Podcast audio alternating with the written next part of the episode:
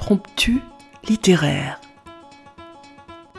Voici quelques pages écrites par Anne Brunswick sur les Juifs de Sibérie, poétesse et universitaire, siècle. dont nous avons choisi de vous donner le témoignage. Amis auditeurs, bonjour. Aujourd'hui, nous vous proposons la lecture à plusieurs voix les femmes en avaient payé le plus lourd tribut. Le cas de Yissou, Pour amener un peu de légèreté dans cet univers marqué par une histoire Je souvent vous ai choisi un extrait du chapitre 9, intitulé Assise près de l'incubateur, espèce de navire miniature en on plexiglas, sélectionne la main-d'œuvre destinée aux mines, aux chantiers, aux coupes de bois. Des textes d'auteurs du XXe et du XXIe siècle viennent jusqu'à votre oreille. Écoutez.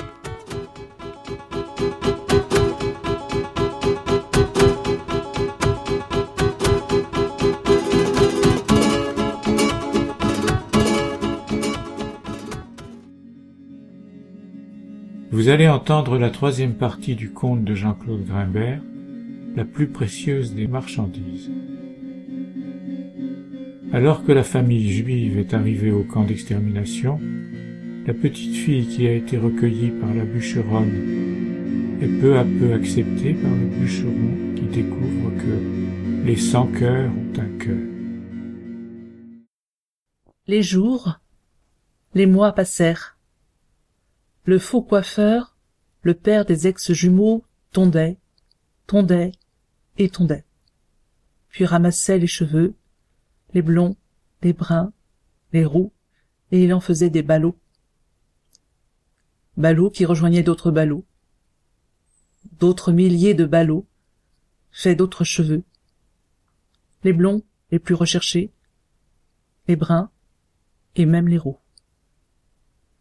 Que faisait-on des cheveux blancs?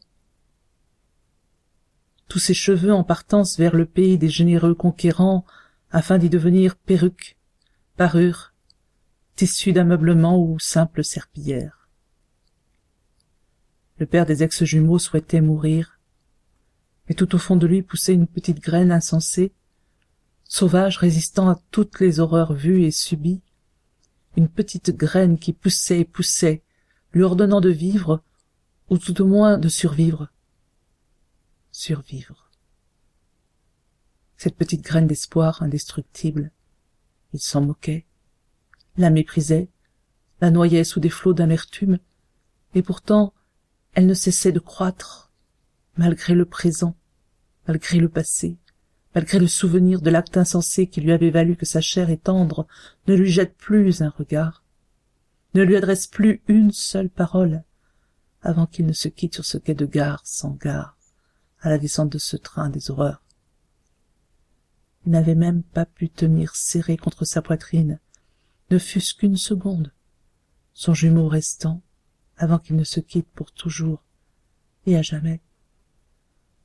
Il en aurait pleuré encore, s'il avait eu dans ses yeux quelques larmes de reste.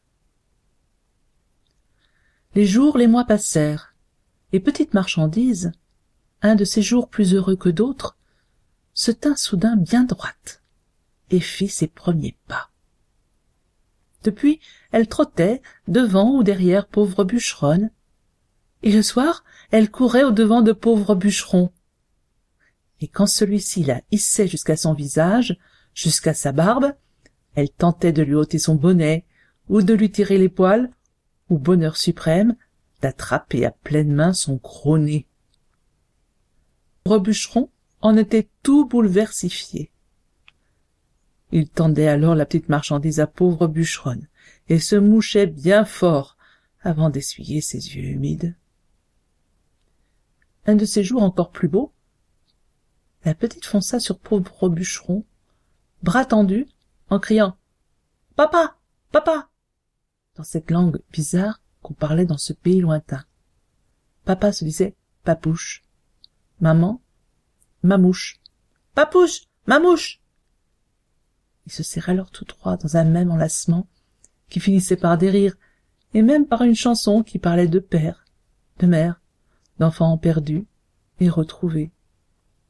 Un jour que pauvre bûcheronne et petite marchandise revenaient toutes deux de fagoter, elles croisèrent dans le sous-bois le distillateur d'alcool de bois et accessoirement collègue et même camarade de pauvre bûcheron.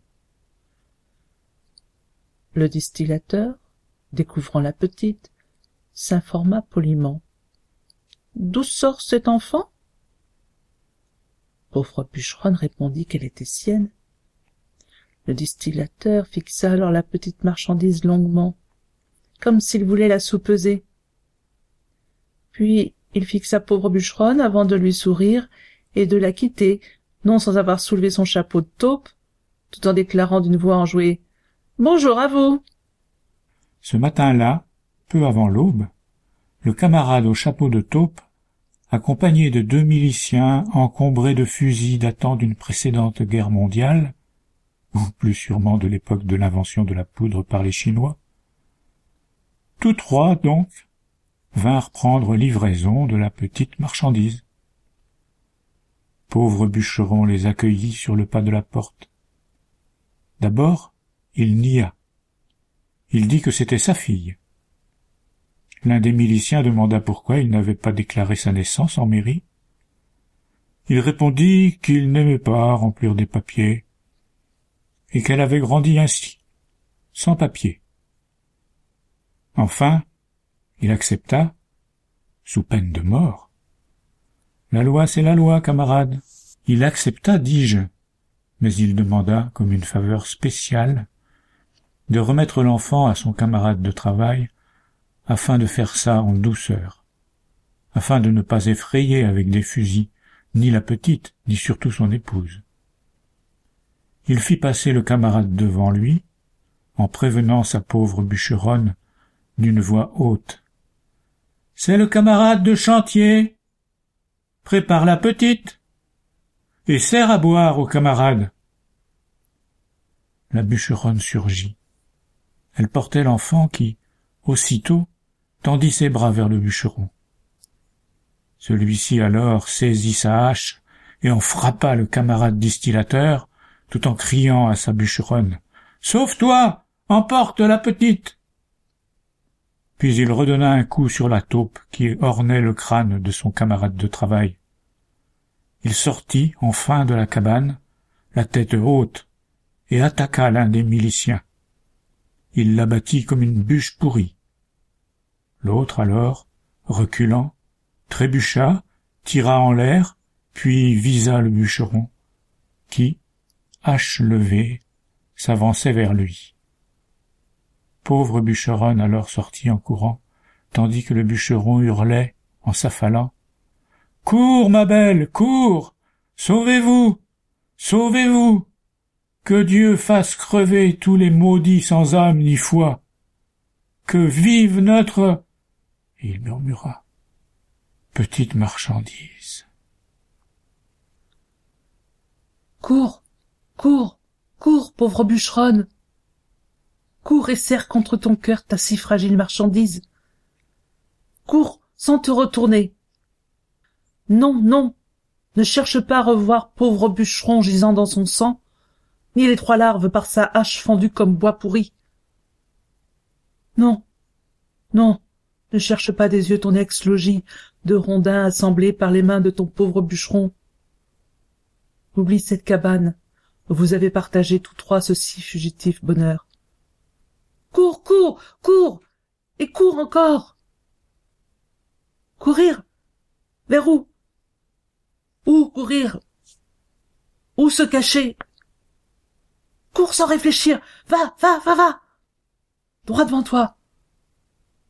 Non, non, non, ne pleure pas. Ne pleure pas. Il n'est pas temps de pleurer. Dans la poitrine de pauvre bûcheronne, là où repose, bercée par la course, sa petite marchandise tant aimée, là, dans sa poitrine haletante, son cœur cogne, cogne, cogne et cogne, puis soudain se tord. La douleur lui coupe les jambes, arrache son souffle. Elle sait, elle sent que les chasseurs de son cœur sont déjà ses trousses pour lui arracher sa petite marchandise chérie. Elle veut s'arrêter, glisser au sol, s'y répandre, disparaître dans les fougères, se dissoudre dans l'herbe haute en serrant de plus en plus fort sa petite tant aimée. Mais à ses pieds, les renardeaux veillent. Ils courent, ils courent, ils courent. Ils ont l'habitude, eux, de poursuivre et d'être poursuivis. Il court, il s'arrache du sol, il court sans peur et sans reproche. Vers où? Vers où court-il? N'ayez crainte, ils savent s'y rendre. Ils connaissent le chemin, le chemin du salut. Et soudain, voici pauvre bûcheronne et sa si précieuse petite marchandise, en lisière de cette partie du bois si touffue, que nul ne sait comment y pénétrer. Les renardeaux, eux, ne ralentissent même pas l'allure. Ils s'y jettent, ils bondissent d'une racine à l'autre, se heurtant aux branches basses, trébuchant sur les débris de bois mort qui jonchent le sol. Une voix. Une voix, alors, une voix connue, à la fois crainte et souhaitée retentit. Qui va là? Pauvre bûcheronne! crie-t-elle tandis que les renardeaux courent toujours.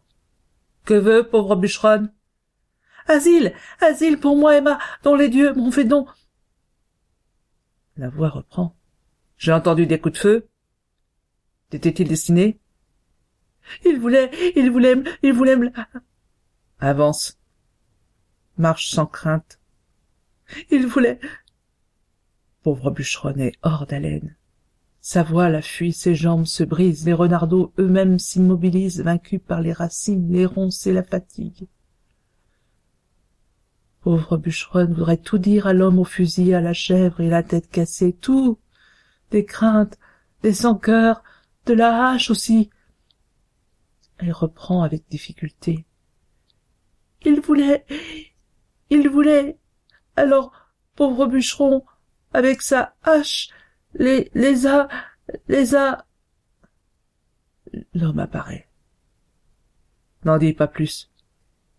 Je connais la noirceur du cœur des hommes. Ton bûcheron et sa hache ont bien travaillé.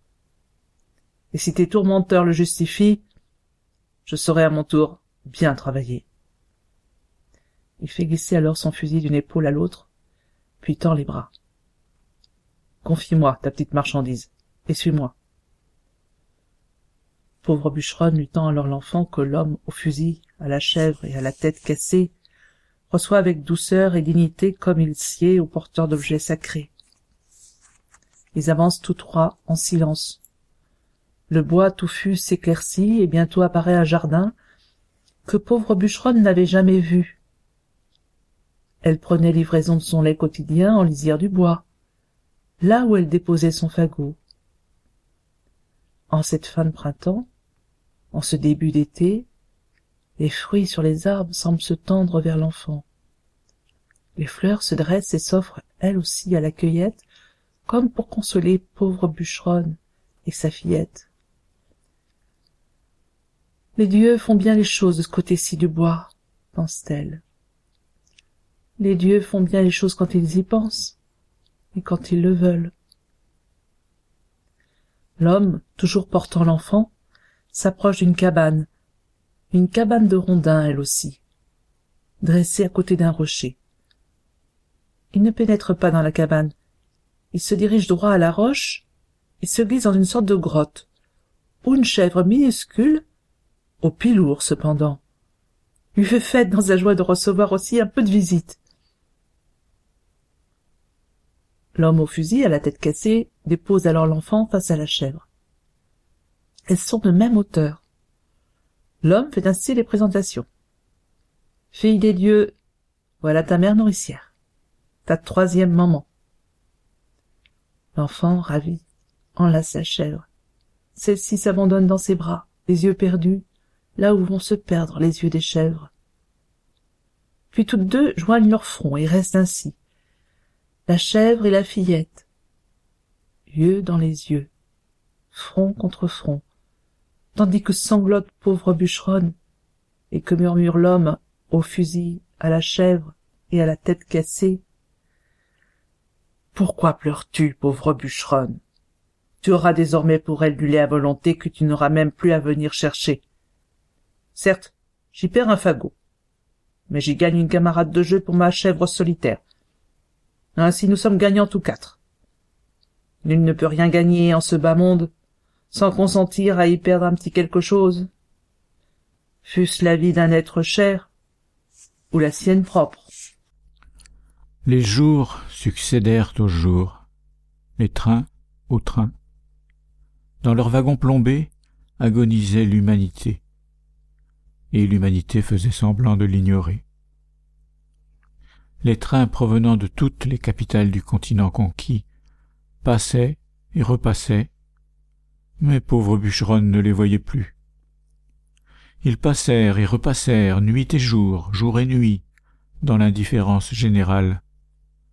Nul n'entendit les cris des convoyés, les sanglots des mères se mêlant aux râles des vieillards, aux prières des crédules, aux gémissements et aux cris de terreur des enfants, séparés de leurs parents déjà livrés au gaz.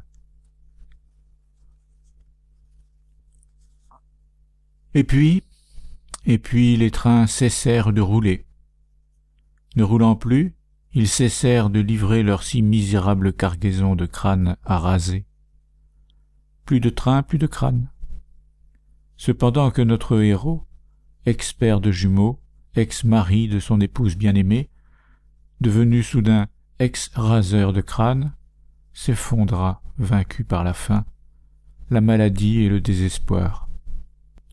Autour de lui, les rares survivants encore conscients murmuraient Il faut tenir, tenir, tenir et tenir encore.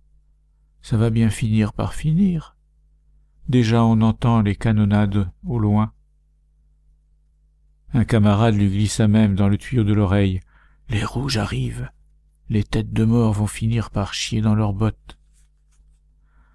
En attendant, les dites têtes de mort leur faisaient creuser des fosses à même la neige, afin d'y faire brûler le trop-plein des cadavres amoncelés au pied des crématoires, qu'ils devaient également détruire d'urgence, afin d'éliminer, avec les derniers témoins, les traces de leurs crimes immenses. Les cheveux, si précieux hier, n'étaient plus récoltés. Pire, les cheveux emballés déjà prêts à l'usage n'étaient plus expédiés. Ils s'entassaient, abandonnés, près d'une montagne de lunettes coincées entre des monceaux de vêtements, hommes, dames et enfants. Eux aussi devaient disparaître. Tenir, tenir, tenir, ça va bien finir par finir. Lui aussi désormais voulait disparaître, en finir, en finir, en finir. De jour comme de nuit, il délirait. Il délirait en piétinant la neige, il délirait en creusant, il se remémorait, pire, il revivait l'instant fatal, l'instant où il avait arraché des bras de son épouse l'un des leurs jumeaux, il revivait sans cesse l'instant où il l'avait précipité du train dans la neige. Cette neige qu'il piétinait et piétinait tout en creusant son propre trou pour s'y faire enfin brûler à son tour. Pourquoi? Pourquoi? Pourquoi ce geste fatal, insensé?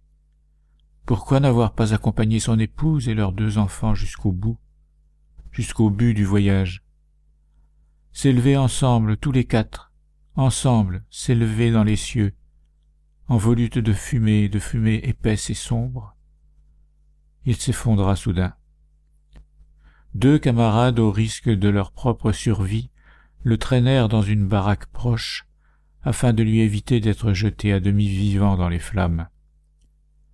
Quand il reprit connaissance, il se sentit bien dans cette baraque parmi les corps amoncelés. Il trouva le lieu propice à y espérer la mort, la délivrance, enfin la mort ne vint pas, et la délivrance se présenta à lui sous l'apparence d'un jeune soldat étoilé de rouge, dont les yeux exorbités témoignaient de l'horreur qu'il venait de découvrir. Après avoir constaté que le cadavre qui le dévisageait vivait encore, le jeune soldat étoilé lui glissa le goulot de sa gourde dans la bouche et quelques biscuits dans les mains. Puis il le prit dans ses bras, l'arrachant au tas de mourants, et le déposa devant la baraque, sur un bout de terrain sans cadavre sous le soleil du printemps renaissant. La même où hier encore régnait la neige, les bottes et les cravaches des casquettes à tête de mort, l'herbe repoussait grasse et touffue, parsemée d'une multitude de fleurettes blanches. C'est alors qu'il entendit un oiseau chanter à tue-tête l'hymne du retour à la vie et c'est alors que des larmes jaillirent de ses yeux devenus aussi secs, pensait-il, que son cœur. Ces larmes lui rappelèrent qu'il était redevenu un vivant. Comment trouva-t-il la force de se dresser, puis de marcher, et de marcher, et de marcher encore? Le chant du rossignol suffit-il pour connaisse l'idée que sa fille, sa si petite fille inconnue et chérie avait pu survivre peut-être, elle aussi? Et que si elle avait survécu, il se devait désormais, il en avait le devoir, de tout faire, de tout faire pour la retrouver. Il se mit donc en marche, suivant les rouges qui avançaient droit devant eux, et il tomba d'inanition près d'une église.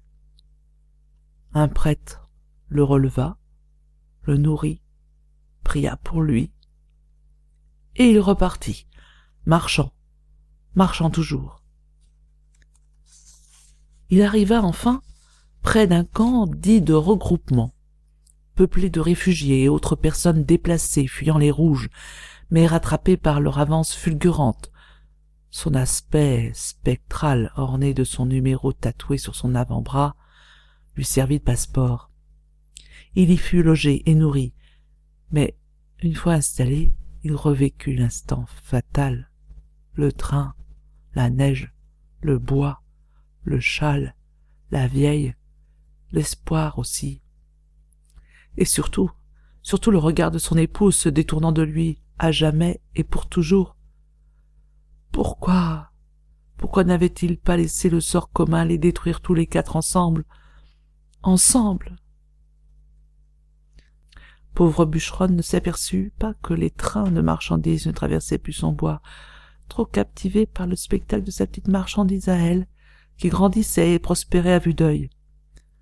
La petite ne cessait de rire, de chanter, de gazouiller et de danser, avec sa chèvre devenue plus que sa sœur, sous l'œil bienveillant de l'homme au fusil et à la tête cassée. Pauvre bûcheronne ne se souvenait pas avoir vécu tant de bonheur tout le long, le long de sa vie. L'homme au fusil, lui, guettait, l'oreille tendue vers l'est, il savait que les rouges avançaient. Il se réjouissait tout en les craignant. Il les craignait comme il avait craint les vers de gris à tête de mort ainsi que leurs valets et autres collaborateurs. Une fois par semaine, il se rendait dans l'un des villages proches de sa forêt, afin d'y troquer ses fromages de chèvre contre des produits de première nécessité. Là on ne parlait que de la fin prochaine de cette guerre affreuse, avec espoir ou regret. Bientôt, les avions étoilés de rouge bombardèrent les positions des vers de gris. Puis la canonnade prit le relais. Les chasseurs de sans cœur désormais se terraient ou fuyaient vers l'ouest. Fusil en main, l'homme à la tête cassée arpentait son fief sur le flanc est de son domaine, bien décidé à faire respecter ses droits de propriété aux nouveaux envahisseurs. Deux soldats rouges se glissèrent avec précaution dans le bois apercevant un homme armé d'un fusil, ils le couchèrent au sol d'une rafale de mitraillettes. Puis avec précaution, l'un des soldats s'en approcha, retourna le corps du pied, puis constatant que le visage de l'homme n'avait rien d'attrayant, il adressa une grimace de dégoût à son compagnon en concluant d'une voix méprisante Un vieux, moche. Constatant également que l'homme à terre était seul, ils repartirent, rejoignant le gros de la troupe des étoilés de rouge, qui préfèrent contourner le bois plutôt que de s'y engager. Le lendemain matin, après une nuit d'angoisse, pauvre bûcheronne découvrit le corps gisant de l'homme à la tête cassée et au cœur compatissant. Elle pleura beaucoup, ce qui fit pleurer sa petite marchandise. Et même la chèvre aux yeux tendres pleurait, renonçant à l'ensevelir, elle recouvrit sa dépouille de branchages fleuris, puis pauvre bûcheronne improvisa une prière sous forme d'un remerciement et d'un souhait. Qu'enfin cet homme si bon trouve la paix et le bonheur qui lui furent refusés sur cette terre, qu'il les trouve là où les dieux l'accueilleront, Elle eut une pensée pour les dieux du train, mais ne la formula pas. Elle n'avait plus confiance en eux. Elle savait que si l'enfant, son enfant avait survécu, ce n'était pas grâce à eux. C'était grâce à la main, la lâchant du train sur la neige, grâce à la bonté de l'homme au fusil et à sa chèvre. Bénissez-les, conclut-elle. Elle ramassa les quelques hardes, enveloppa les fromages fraîchement fabriqués, les ustensiles pour les faire dans le châle de prière. Puis, sa fillette à la main, sa chèvre tenue en laisse, chargée comme un baudet, elle se mit en marche. Ne sachant où aller, elle se mit en marche droit devant elle, vers l'est, là où, dit-on, le soleil continue de se lever. Sur la route, elle croisa des centaines de tanks et des camions étoilés de rouge. Elle traversa des villages en ruine, et s'arrêtant enfin sur la place de l'un d'entre eux, choisissant une ruine qui lui parut confortable, elle s'y installa. Elle étala le châle de prière sur un pan de mur encore debout, et disposa ses quelques fromages rescapés, et attendit les chalands. Sa fille confortablement installée sur ses genoux, tandis que la chèvre bourdait un reste de talus. Dans le camp dit de regroupement, se côtoient et se heurtent les anciennes victimes et leurs anciens bourreaux, les uns cherchant à se reconstruire, comme on ne le disait pas encore à l'époque, les autres cherchant à se fondre dans la foule des réfugiés. Ne pas rester là, partir, fuir encore, soit, mais où aller? Où aller? se demandait notre héros, ex-raseur de crâne, ex-étudiant en médecine, ex-père de famille, ex-vivant, devenu ombre. Retourner dans le pays d'où il était venu en train après avoir été raflé par la police de ce pays Partir vers où? Le nord, l'est, l'ouest? Et une fois là, reprendre ses études de médecine? Ouvrir un salon de coiffure afin d'imposer au monde les cheveux coupés courts, très courts, la mode des crânes nus? Non, non. De toute manière, il ne pouvait quitter la région sans savoir. Savoir si sa fille, sa petite fille si fragile, si petite, quel prénom portait-elle? Quel prénom lui avait-il donné? Comment s'appelait-elle? Il ne savait plus. Il ne se souvenait plus du prénom de sa propre fille. Le jour même, il quitta le camp, pécule en poche, fourni par la direction, afin de permettre à ceux qui souhaitaient partir de partir et ainsi de débarrasser le plancher en libérant la paillasse qu'ils occupaient. Il marche, il marche et marche encore à la recherche de la voie ferrée, du bois, des virages, de la vieille agenouillée dans la neige. Il trouve enfin une voie de chemin de fer abandonnée. La végétation l'envahit déjà. Il suit cette voie ferrée, il trouve un bois qu'il traverse, puis un autre qu'il traverse encore, puis un autre encore. Il n'y avait plus de neige, rien ne ressemblait à rien, sinon les vieilles croisées qui ne répondaient jamais à son salut. C'était comme chercher une aiguille dans une botte de foin. Il abandonna la voie ferrée, déjà elle-même abandonnée par ses trains, et il se mit à marcher à travers les villes et les villages. Partout, la fête battait son plein. La guerre était finie pour tout le monde, sauf pour lui et les siens les chants, les drapeaux, les discours, les pétards même, toute cette folie, toute cette joie lui rappelait qu'il était seul, qu'il serait seul à jamais, seul à respecter le deuil, à porter le deuil de l'humanité, le deuil de tous les massacrés, le deuil de son épouse, de ses enfants, de ses parents à lui, de ses parents à elle. Il traversait les villes et les villages, tel un spectre, témoin des libations, de la liesse, des saluts, des serments. Plus jamais ça, plus jamais. Il ne savait pas ce qu'il cherchait, au juste. Il marchait. Sa tête lui tournait et il se rappela qu'il avait faim. Il avait faim malgré tout. Sur une petite table il vit des fromages, des tout petits fromages. Il eut soudain envie de fromage. Ces fromages minuscules s'étalaient sur une nappe bizarre qui ne convenait pas au fromage exposé. Une nappe qui semblait tissée de fils d'or et d'argent.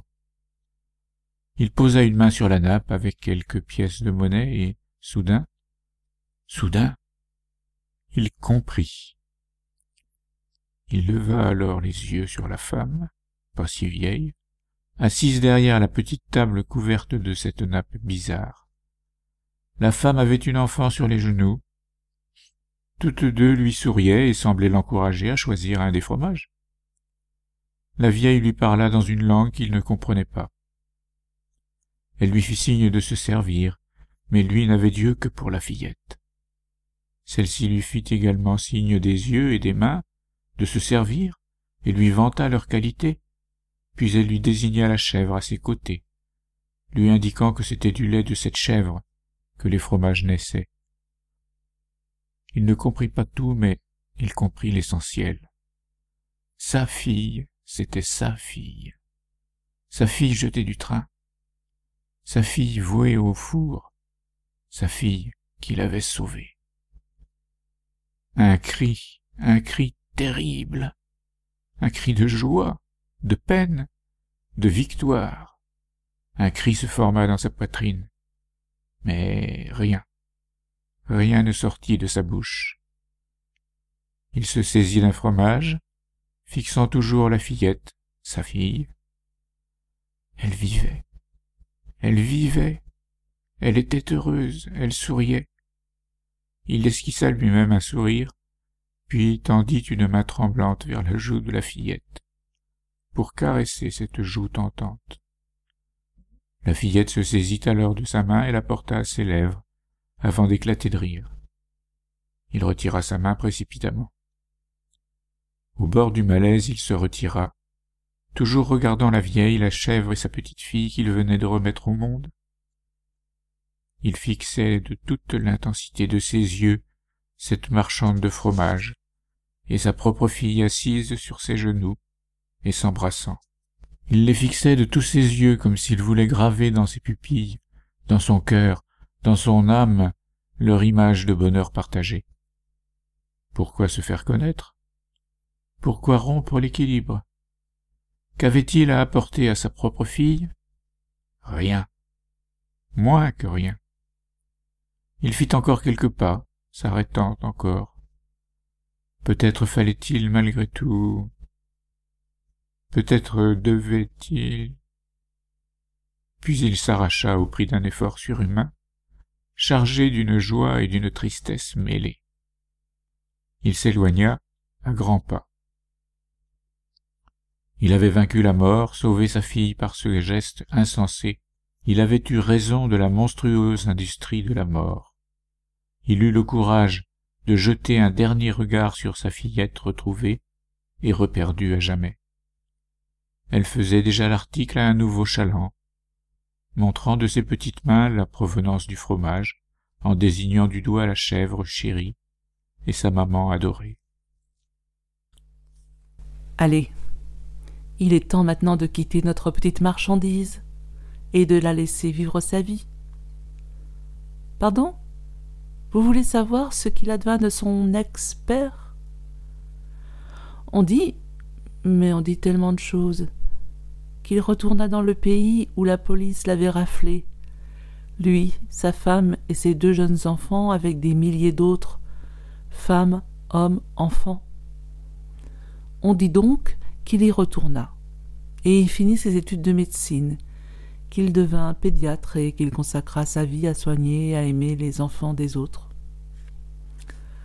La petite marchandise, elle, devint pionnière d'élite. Elle reçut un foulard rouge et une étoile rouge également à épingler sur son corsage blanc. Une photo d'elle parut en couverture d'un magazine. Elle y était rayonnante.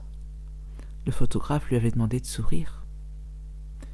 On dit même, mais on dit, je vous l'ai déjà dit, on dit tellement de choses, que le grand médecin, de passage dans ce pays comme tous les ans, il y venait le jour anniversaire de la libération du camp qui avait englouti son épouse et l'un de ses enfants, ainsi que ses parents et les parents de son épouse, on dit donc qu'il vit cette photo, qu'il crut reconnaître son épouse et sa propre mère. On dit même qu'il écrivit au magazine d'État Jeunesse et Joie pour entrer en contact avec la pionnière d'élite, Maria Tchekolova, qu'on présentait comme la pionnière la plus méritante, parce que fille d'une pauvre femme, une pauvre boucheronne, illettrée, devenue marchande de fromage. Non, on ne sait rien, ou du moins je n'ai rien entendu dire moi-même sur le succès ou l'échec de la tentative que fit l'expert des jumeaux. On ne sait donc pas, et on ne saura jamais s'il a pu ou non retrouver enfin sa fille. Voilà, vous savez tout. Pardon? Encore une question. Vous voulez savoir si c'est une histoire vraie? Une histoire vraie Bien sûr que non, pas du tout. Il n'y eut pas de train de marchandises traversant les continents en guerre afin de livrer d'urgence leurs marchandises, ô combien périssables. Ni de camps de regroupement, d'internement, de concentration, ou même d'extermination. Ni des familles dispersées en fumée au terme de leur dernier voyage, ni de cheveux tondus récupérés, emballés, puis expédiés ni le feu, ni la cendre, ni les larmes. Rien, rien de tout cela n'est arrivé, rien de tout cela n'est vrai. Pas plus que ne le sont pauvre bûcheronne et son pauvre bûcheron, pas plus que les sans-cœurs et les chasseurs de sans-cœurs. Rien, rien de tout cela n'est vrai. Ni la libération des villes et des champs, des bois, des camps, qui n'existaient pas.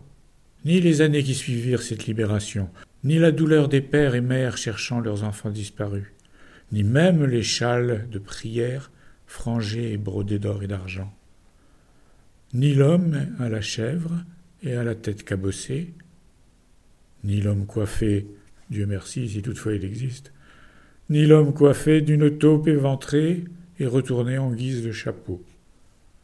Rien, rien de tout cela n'est vrai ni la hache du pauvre bûcheron, la hache qui coupa la taupe en deux avant d'écrabouiller les deux misérables miliciens, chasseurs de sang cœur. Rien, rien n'est vrai. La seule chose vraie, vraiment vraie, ou qui mérite de l'être dans cette histoire, car il faut bien qu'il y ait quelque chose de vrai dans une histoire, sinon, à quoi bon se décarcasser à la raconter? La seule chose vraie, vraiment vraie donc, c'est qu'une petite fille, qui n'existait pas, fut jetée de la lucarne d'un train de marchandises, par amour et par désespoir, fut jetée d'un train enveloppé d'un châle de prière frangé et d'or et d'argent, châle de prière qui n'existait pas, fut jetée dans la neige aux pieds d'une pauvre bûcheronne sans enfant à chérir, et que cette pauvre bûcheronne, qui n'existait pas, l'a ramassée, nourrie, chérie et aimée plus que tout, plus que sa vie même. Voilà. Voilà la seule chose qui mérite d'exister dans les histoires, comme dans la vie vraie. L'amour, l'amour offert aux enfants, aux siens comme à ceux des autres, l'amour qui fait que, malgré tout ce qui existe et tout ce qui n'existe pas, l'amour qui fait que la vie continue. Appendice pour amateurs d'histoire vraie. Le convoi numéro 45, parti de Drancy le 11 novembre 1942, avec à son bord 778 hommes, femmes et enfants, dont un grand nombre de vieillards et d'invalides, parmi lesquels figurait l'aveugle Naftali Grunberg, grand-père Chers auditeurs, si vous souhaitez réagir à cette émission, en connaître les horaires, la télécharger, nous rejoindre, rendez-vous sur le site de Radio G 101.5 ou sur le site de l'émission www.impromptu.fr. Vous nous y retrouverez